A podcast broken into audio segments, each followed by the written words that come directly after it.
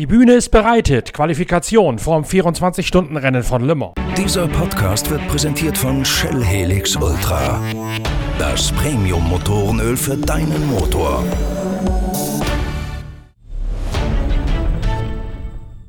Die erste Hyperpol vom 24-Stunden-Rennen von Le Mans ist Geschichte. Es gab jeweils 30-minütige Sitzungen der besten sechs aus jeder Klasse LMP1, LMP2, GT Pro und GTAM für die Amateurwertung. Wir konzentrieren uns in diesem Pitcast in der Zusammenfassung der Qualifikation in der Reihe Le Mans Aujourd'hui zunächst einmal auf die beiden großen Klassen, auf die LMP1 und auf die GT Pro, denn in beiden hat sich eine ganze Menge ereignet. Beispielsweise ist in der LMP1 klar geworden, dass die Toyota, wie Alexander Wurz es gesagt hat im großen Videotalk auf dem YouTube-Channel der Zeitschrift Pitwalk am Freitag, dass also die Toyota es nicht so einfach haben werden, wie im Vorfeld viele gedacht haben. Denn Gustavo Menezes hat es geschafft, in der Hyperpole, in diesem äh, Zeitenfahren, die beiden TS 050 zu sprengen. Kamui Kobayashi ist Trainingsschnellster, dann Gustavo Menezes im Rebellion aus der Schweiz, der von einem englischen Team eingesetzt wird, also einem privat eingesetzten Oreca unter dem Banner einer Uhrenmarke, die sich nach diesem Rennen verabschieden wird. Gustavo Meneses Zweiter und Kazuki Nakajima enttäuschter Dritter. Höchste Zeit also nach diesem kuriosen Ergebnis der LMP1 schnell rüberzuschalten, live ins Fahrerlager, live in die Box von Toyota. Kamui Kobayashi und Kazuki Nakajima mit ihren jeweiligen Fazits vom Superpole Hyperpole Einzelzeitfahren. Kamui Kobayashi sagt, えーまずあの予選ポール取れました、えーまあ、本当はレコードを取りたくて、え1セット目、今今年はスーパー ハイパーポールというルールで、えーちょっと車が台数が少ない、まあ、そこでクリアが取りやすいということで、 Er hätte sogar das Gefühl gehabt, es sei noch schneller gegangen. Auf, der, äh, auf dem zweiten Anlauf mit dem zweiten Satz neuer Reifen sei er noch einmal schneller unterwegs gewesen und vom Gefühl her mindestens so schnell, um seinen eigenen Bahnrekord brechen zu können. Dann allerdings hätte er die Strecke verlassen und hätte per Funk das Kommando bekommen, die schnelle Runde abzubrechen, weil das Verlassen als Vorteilsnahme gewertet wurde. Aus der Formel 1 kennt ihr das als Track Limits und deswegen musste Kamui Kobayashi seinen schnellsten Anlauf abbrechen. Trotzdem hat es für den Japaner zu einer sicheren Pole Position gereicht. I think first time we start uh, the hyper pole. Uh, I think we got two, two chances, so I think one is ensure that we get good lap time, the first set, and second set just you know, nothing to lose. So I push like really maximum limit. Unfortunately, I got the track limit to call, so I banned the, the lap actually. But uh, I think lap was pretty good. I was just uh, aiming to, to break the record, my record. But uh, at that point, I think we were quite even or even a bit quicker. So I think I able to chance have a little break record, but. Uh, I had a call to, to delay the lap, so it's a bit shame, but uh, still I think the team did a great job for you know good preparation, and I think uh, in the race looks like okay in this morning. So you know now finally we have to the 24 but uh, we we we work really hard, and uh, exactly I think what we expect here for the moment, and for sure it's gonna be long, tough 24 hour. But uh, yeah, I think so far team did a great job, and we did our best for the rest of the 24 hour. Deutlich betretener die Mine und deutlich belegter die Stimme beim Drittplatzierten bei Kazuki Nakajima, in dem ja neben Sebastian Buemi auch der ehemalige Porsche-Fahrer Brandon Hartley Platz nehmen wird im Rennen. えーとまあ、予選はちょっと難しい、えー、結果になってしまいましたけど、まあ、昨日の夜からちょっといろいろとうん、まあ、問題というか、えー Nakajima sagt bereits seit gestern Abend hätten sie Schwierigkeiten gehabt, nicht so sehr mit der Balance des Autos, aber mit der Endgeschwindigkeit auf den langen Geraden. Und das hätte sich auch in der Qualifikation fortgesetzt. Man müsste jetzt sehr genau analysieren und gucken, was man mit der Abstimmung ändern müsse fürs Rennen, um deutlich konkurrenzfähiger zu sein gegen das Schwesterauto und auch gegen die Rebellion. Kamui Kobayashi sei wahnsinnig schnell gewesen. Sein, seine Gratulation gehe an den Teamkollegen mit einer eindrucksvollen Leistung, bei dem, so hatte auch er den Eindruck, durchaus noch mehr drin gewesen sei. Und für die andere Besatzung mit Nakajima, Buemi und Hartley ginge es nun darum, die Krux aus dem Wagen auszubauen.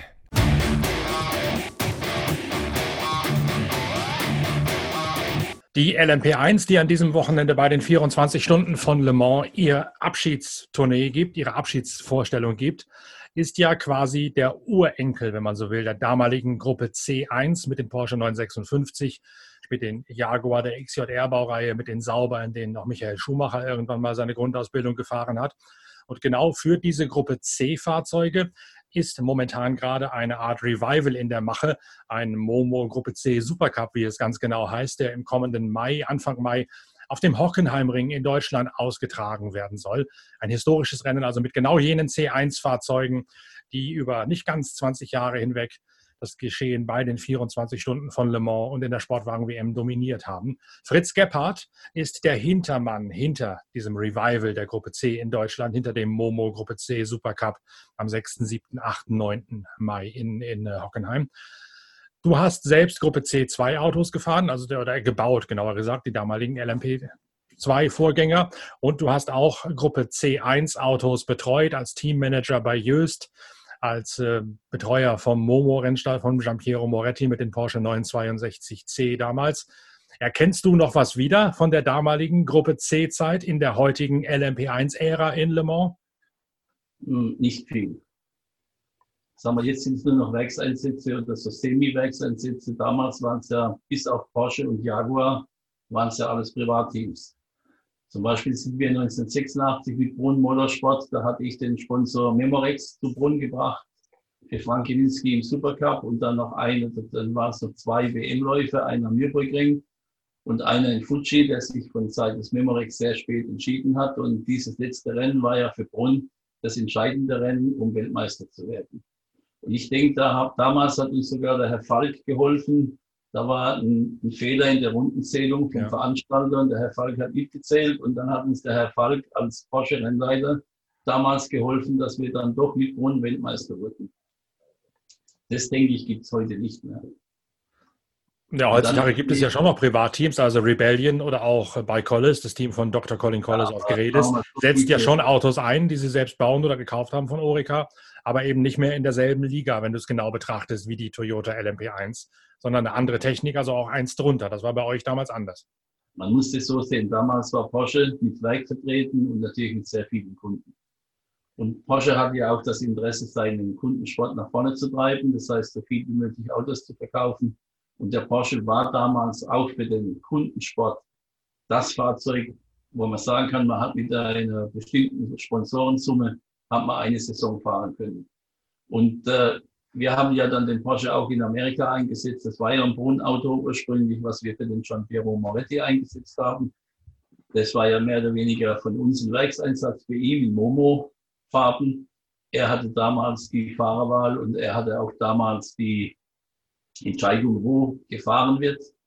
Und sagen wir, da hat man dann schon gegen die Porsche-Autos und gegen die Jaguar-Autos fahren können. Und man hat eine reelle Chance gehabt je gut, je besser das Fahrzeug vorbereitet war, auch mal gegen die einen Punkt zu machen oder mal vor denen im Rennen zu sein. Und das ist natürlich, denke ich, heute mit dem Aufwand, den Toyota betreibt. Äh, gut, ich habe gestern gesehen, Rebellion war mal, war Esther am Schluss, bis ich dann um halb zwölf abgeschaltet habe. Aber sagen wir so, das ist schon ein großer Unterschied. Und dieser große Unterschied, denke ich, war früher nicht da. Wenn man sieht, wie die Werksporsche mit, mit Bellhoff und Bell und Maas und X die sind ja immer relativ eng mit den, Werks mit den Privatautos zusammengefahren. Da war ja nicht der große Unterschied. Denke ich jetzt im Moment mit den C1 oder den, den Klasse 1 Fahrzeugen in Le Mans dieses Jahr ist ja relativ eng alles. Könnte vielleicht ein bisschen sagen, dass man dem ein bisschen näher kommt wie, wie vorher. Nur sind es halt nur sechs oder acht Autos. Fünf sogar nur. Zwei Werks Toyota, zwei Rebellion und der einzig verbleibende Collis, nachdem der Ginetta da zurückgezogen wurde. Collis sieht man ja, der fährt irgendwo am 8., 9. Platz rum. Der ist quasi schon in dem Feld deiner ehemaligen C2 mit drin, wenn du so willst. Den, den, da habe ich gedacht, also den hätte ich weiter vorne erwartet. Er sich wahrscheinlich auch. Ich habe noch mit keinem gesprochen jetzt, aber das werde ich noch nachholen nachher, aber er sich mit Sicherheit auch. Äh, was du gerade sagst. Vielleicht kommt noch was. Sandbagging meinst du? Ja. Vielleicht kommt noch ein bisschen Speed.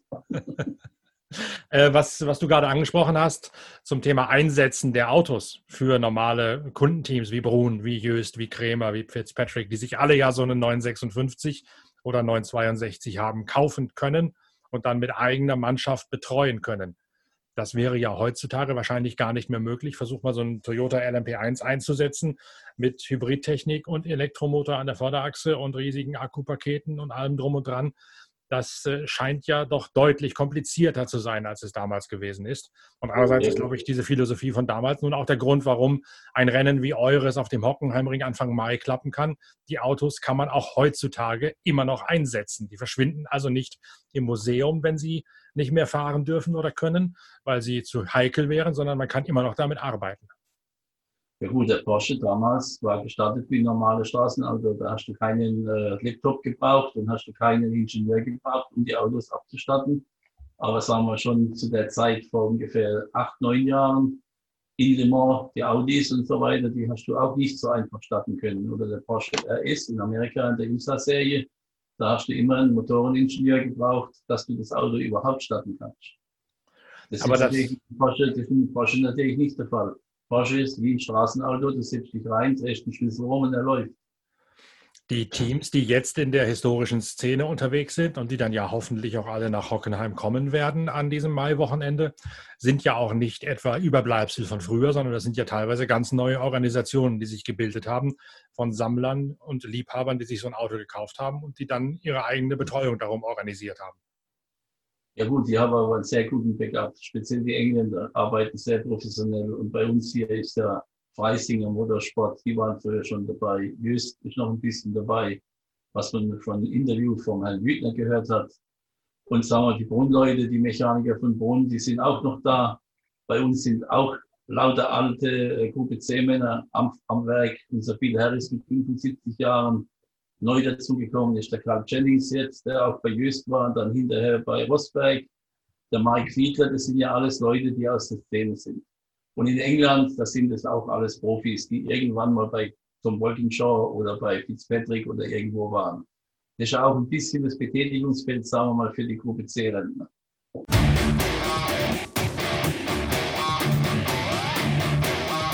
Eine spannende Qualifikation erlebt auch die GT Pro Kategorie. Dort ist Gianmaria Bruni im Porsche 911 im ersten Anlauf schnellster. Dann wird auch seine Rundenzeit gestrichen, weil er die Strecke unter Vorteilsnahme verlassen hat. Sam Bird im Ferrari legt danach die erste Richtzeit vor, nur um wenig später durch seinen eigenen Ferrari-Markenkollegen James Calado unterboten zu werden. Dann kommt noch einmal Bruni, der sich von der Strafe nicht beirren lässt, legt nach und Jimmy Bruni, der Italiener im Porsche, holt sich Platz 1 mit einer Zeit von 3,50 und irgendwas. Bruni also schnellster. Die WM-Spitzenreiter Niki Thiem und Marco Sörensen im Aston Martin, die hier durch Richard Westbrook verstärkt werden und schon Weltmeister werden können, sind auf Startplatz 3 hinter Bruni und dem Ferrari von James Calado. Michael Christensen dagegen im zweiten der Porsche 911 nur auf dem sechsten Startplatz. Deswegen ist auch Laurenz Fantor, der sich das Auto mit Michael Christensen und Kevin Estere teilt, einigermaßen nachdenklich nach der Qualifikation und vor dem Rennen. Ich glaube trotzdem kurz, was wir, wir sind ja mit einem, neuen, Auto hier äh, und wir hatten wenig bis keine Vorbereitung, weil der Pretest auch ausgefallen ist. Also war das erste wirkliche Mal hier mit dem Low Downforce Kit in Le Mans und da war, waren wir schon ein bisschen daneben, glaube ich, in der ersten Session, aber wir haben danach äh, eigentlich, glaube ich, gut gearbeitet, um, äh, es nachzuholen äh, und das Auto zu verbessern. Ich glaube, für jedes Mal, wo wir die Longruns gefahren sind, äh, gestern Abend waren wir eigentlich äh, gut dabei. Ähm, haben uns eigentlich überhaupt nicht auf Quali konzentriert, weil ja, es sind ja eigentlich nur, auch nur acht Autos. Äh, also daher ist Fokus aufs Rennen einfach viel wichtiger. Ähm, wo wir jetzt uns genau befinden, ist schwierig zu sagen. Ähm, ich glaube, letztes Jahr hatten wir halt mehr Vorbereitung, mehr Ahnung, weil wir das Auto besser kannten. Jetzt haben wir immer noch ein paar Fragezeichen, aber ich glaube nicht, dass wir schlecht dabei sind. Äh, ich glaube nicht, dass wir von alle wegfahren werden. Ähm, das werden wir nach ein paar Stunden im Rennen sehen, auch abhängig von was die anderen bis jetzt schon gezeigt haben oder auch nicht. Ähm, aber wir haben, glaube ich, auf jeden Fall gut gearbeitet äh, und mehr können wir im Moment auch nicht mehr äh, machen. Glaube ich. Der dritte Mann im Bunde der Sechstplatzierten ist Kevin Estre. Ah, Ich glaube, Wetter wird eine große Rolle äh, spielen dieses Jahr. Äh, das sieht nicht so stabil aus. Ähm, aber ich glaube, wir haben ein gutes Rennauto. In, äh, immer in, in Long Run Simulation waren wir stark. Das Auto hat sich gut angefühlt äh, und äh, ja, wir haben nicht, äh, nicht unser Fokus auf Quali äh, gemacht und ich glaube, das, äh, das hat man gesehen. Ähm, und ja, Le Mans gewinnt mal mit einem schnelles Auto für 24 Stunden. Das versuchen wir zu, äh, zu erreichen seit zwei Tagen und hoffentlich haben wir, haben wir es geschafft. Ah, ich finde es cool. Ich, ich denke, das ist gut. Das macht ein bisschen, äh, ein bisschen mehr Spannung als, als äh, zwei Stunden äh, Quali, wo keiner weiß, wann der Rundzeit wird gemacht und alles. Jetzt sind wenig Auto auf der Strecke, äh, sehr wenig Verkehr äh, und jeder muss, muss alles geben. Und ich glaube, das ist besser für die Fans und, äh, und auch für uns. Das ist ein Session, wo nur, Quali, um, nur ums Quali gehen und, äh, man, man muss dafür einen Reifen haben und äh, also ich finde es ich find's gut. Und auch Porsche-Rennleiter Pascal Zurlinden zieht durchaus ein etwas wechselhaftes Gesicht, als er den Tag Revue passieren lässt. Wenn der Start von, der, von dem Tag gestern war nicht so einfach. In FP1 suchten wir noch unsere Marken. Am Ende ein nagelneues Auto hier. Wir sind noch keinen Zentimeter gefahren vorgestern früh und müssen noch viel lernen. Aber man sieht, dass die Learning Curve richtig steil war. Wir stehen jetzt auf Pole. Was, was wünscht man sich mehr mit einem nagelneues Auto in unserem ersten Le Mans?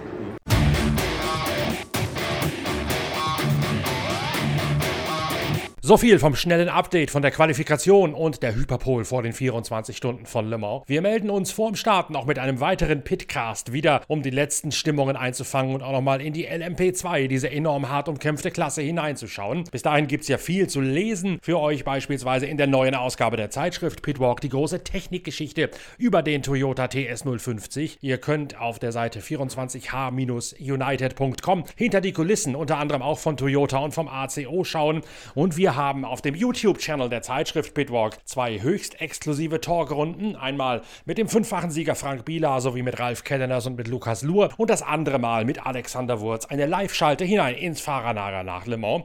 Bei uns und auf 24hunited.com kriegt ihr also alles Wissenswerte von hinter den Kulissen vom großen 24 Stunden Geisterrennen. Wir hören uns bald wieder mit den nächsten Pitcast-Folgen. Bis dahin empfehlt uns weiter, abonniert uns, gebt uns Likes und Däumchen und Sternchen und alles, was man so braucht im Internet. Internet. Viel Spaß mit den nächsten Formaten der Pitwalk Collection. Danke fürs Reinklicken. Euer Norbert Ockenger.